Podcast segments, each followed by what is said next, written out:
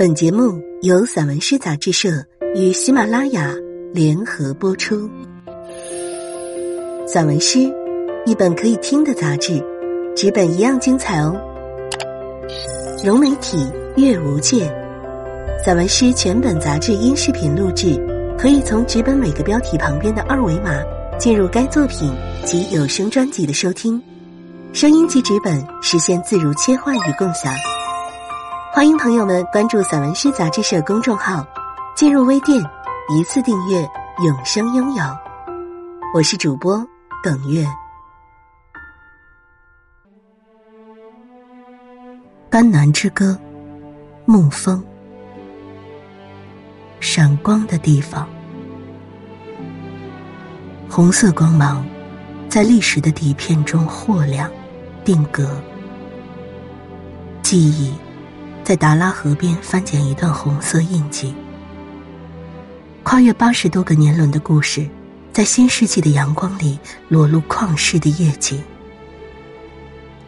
一九三五年九月十二日，迭布高级村注定会成为红色典籍中沉甸甸的一部分，在国人敬仰的内心熠熠生辉。一个发生在甘南藏地、震惊华夏的历史抉择，一个让高级时光凝结成惊叹号的闪光点。一座藏式踏板房，简陋的接纳了一群长途跋涉后依然目光坚韧的灵魂。夜晚迈进月光斑驳的杨树林，眼前出现的身躯，有如粗犷而挺拔的两颗骨羊。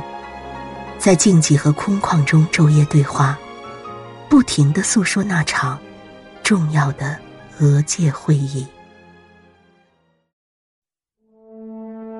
烈士宣侠赋，在甘南最美的季节，涉过时间的河流，怀念一个名字，用探寻的目光拨开欧拉草原的每一片鲜嫩的草丛和诱人的花香。只想找到九十五年前那个不舍昼夜、匆忙穿行的影踪。在甘南草原，鹰隼呼啸着掠过黄河，牛羊和马匹一如滚动的云朵，嗅着花香和炽热的阳光。我在欧拉腹地打开西北远征记，看见一群执着而倔强的身影，以及坚韧的目光。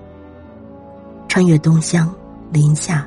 沿着大夏河进入甘南核心区，一双双宽大厚实的手紧紧的握在一起，一颗颗急迫的心跳动在一起，一张张期盼的脸贴近在一起。牧歌随飓风响起，格桑花在甘南迎着风雨怒放，操着江浙软语的宣侠赋，用脚步和眸光丈量着甘南，洞察着草原的每一个星辰。那张矍铄而坚毅的脸。不时在人群中穿梭，在甘南草原，革命者第一次把真理的火种播撒在藏族人心中。一九二六年的夏天可以作证，四点五万平方公里的甘南大地可以作证，辽阔广袤的欧拉草地可以作证，那团结起来自求生存的号角发出民国时期的最强音。当我推开宣侠赋烈士纪念馆的大门，那些疏忽间就翻卷着民国叱咤的风云和共产党人掀起的革命风暴。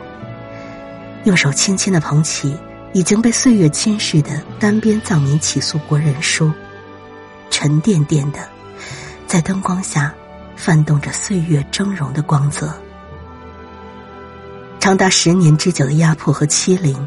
终于在奔走呼号和各方声援中胜利结束。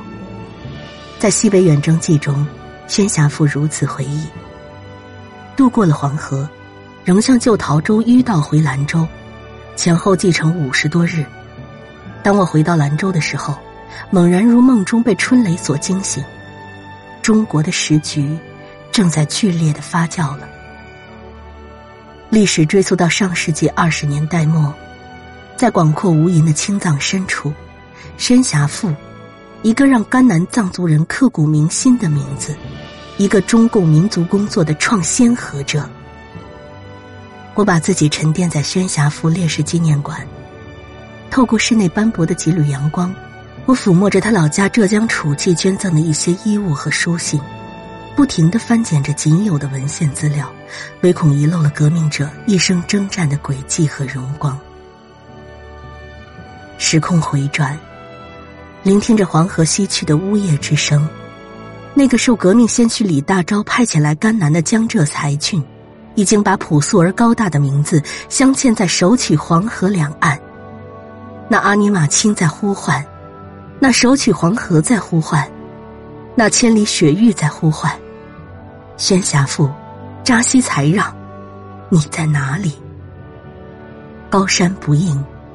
江河不回，一颗巨大闪亮的心，陨落在一九三八年七月，古渡长安最黑的夜里。